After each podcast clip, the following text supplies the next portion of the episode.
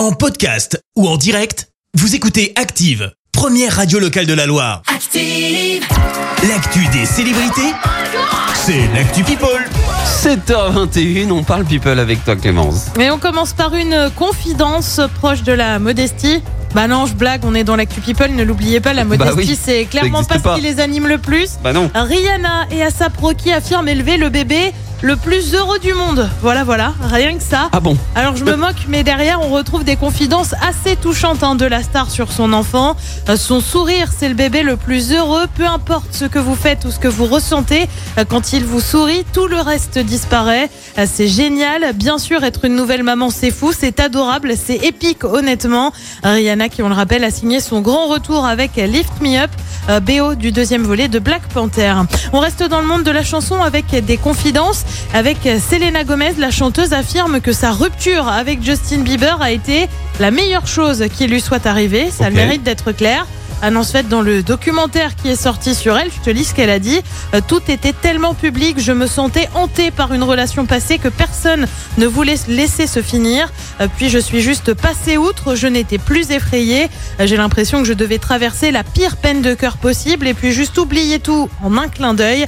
C'était vraiment perturbant, mais je pense juste que ça devait arriver et ça a été la meilleure chose qui me soit arrivée. Selena Gomez, My Mind Enemy, c'est sur Apple TV. Et puis on termine avec une émeute. À cause de qui? Eh ben De Timothée Chalamet, l'acteur franco-américain, était ce week-end à Milan pour le film Bones and All. Euh, Sauf que bah, les fans étaient tellement enthousiastes Oui. que les autorités ont dû suspendre l'événement pour raison de sécurité. Incroyable. Le film, lui, sort le 23 novembre prochain en salle et revient sur le road trip de deux jeunes à tendance cannibale, ambiance. Ok. Euh, Timothée Chalamet est connu pour ses rôles dans Dune ou encore euh, Call Me By Your Name.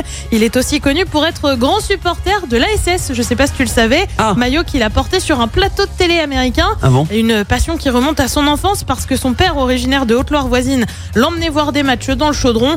L'histoire ne dit pas s'il est toujours fan de l'ASS ou non. Je pense que actuellement euh, il a dû revendre son, son maillot. C'est compliqué. Ce s'il supporte encore les verts, franchement bravo. C'est compliqué ce moment. Parce que là, je sais Mm. pas si tu as suivi l'actualité, si tu nous écoutes, mais on est un peu dans le fond, dans le fond du trou là.